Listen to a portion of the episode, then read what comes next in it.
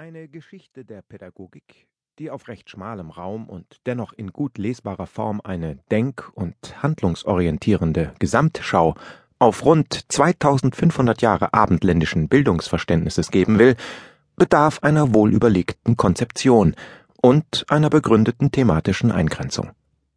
Schon das Wort Konzeption verweist auf die Grundüberzeugung der Geschichtstheorie, wonach geschichtliche Tatsachen überhaupt nur festgestellt und eingesammelt werden können, wenn man über ein konzeptuelles Wissen verfügt.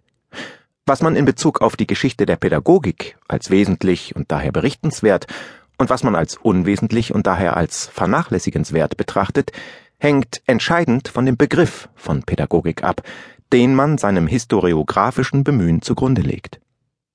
Edward Hallett Carr hat die Begriffe des Historikers mit einem Fischernetz verglichen. So wie das Netz des Fischers darüber entscheidet, welche Fischsorten er an Land ziehen wird, bestimmt das Begriffsnetz des Geschichtsforschers, welche Sorte von Daten und Fakten er einfängt. Die hier vorgelegte Geschichte der Pädagogik geht nicht die ausgetretenen Wege einer Sozial- oder Institutionengeschichte, Sie versteht sich auch nicht als eine Tatsachengeschichte der Erziehung, und ebenso wenig will sie eine pädagogische Personen- oder Heldengeschichte liefern. Es handelt sich auch nicht um eine pädagogische Ideen- oder Prinzipiengeschichte im herkömmlichen Sinne, und sie wird, bei aller notwendigen Konzentration des Stoffes, ihren Horizont auch nicht auf die Wissenschaftsgeschichte einengen. Diese Geschichte der Pädagogik hebt sich sowohl von überkommenen als auch von modischen Zugriffen dadurch ab, dass sie in einem weiten methodischen Sinne an die im angelsächsischen Sprachraum entstandene von Autoren wie Arthur O. Lovejoy, George Boas und Isaiah Berlin begründete und von Quentin Skinner und anderen weitergeführte History of Ideas anknüpft und diesen Ansatz für die Geschichtsschreibung der Pädagogik fruchtbar zu machen versucht. Von daher geht es ihr nicht darum, einen lückenlosen Katalog der ganzen Fülle pädagogischer Ideen im Plural zu erstellen, sondern vielmehr die Entstehung, Ausgestaltung und, bildhaft gesprochen, schichtweise Anreicherung der Idee der Pädagogik im Singular zu rekonstruieren und nachzuzeichnen.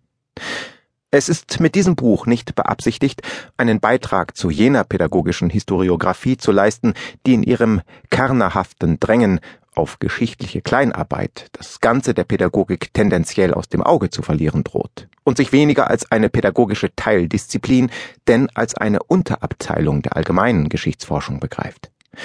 Die Intention des Autors ist es umgekehrt, jene historische Dimension von allem pädagogischen Denken, Entscheiden und Handeln zu vergegenwärtigen, ohne welche die pädagogische Wissenschaft und jede praktische Erziehung zwangsläufig verarmen. Die verbreitete Unkenntnis der Geschichte der Pädagogik kann jene peinliche Situation herbeiführen, in der man sich nicht mehr entscheiden kann, wo echte Fortschritte der Erkenntnis vorliegen oder wo es sich schlicht nur um Wiederholungen handelt.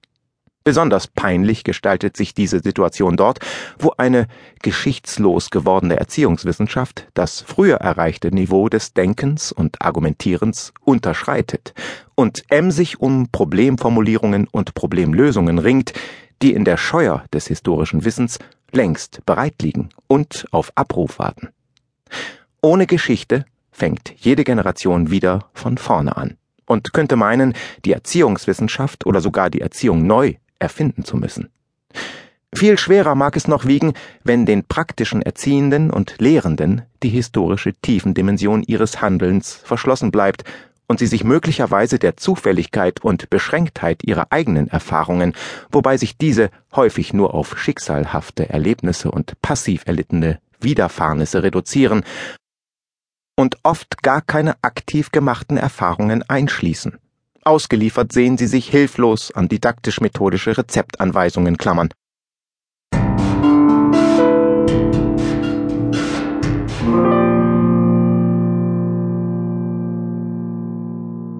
Wenn wir von dem erzieherischen Handeln als einer Praxis sprechen und dieses Wort nicht nur in einem umgangssprachlichen, vorphilosophischen Sinne gebrauchen, dann meinen wir damit, dass dieses Handeln weder mit Theorie von griechisch Theorein betrachten, noch mit Poiesis von griechisch poiein, machen, verfertigen, zusammenfällt, also nicht nur eine Schau dessen darstellt, was mit Notwendigkeit so ist, wie es ist, und auch nicht ein handwerklich-technisches Herstellen und Produzieren.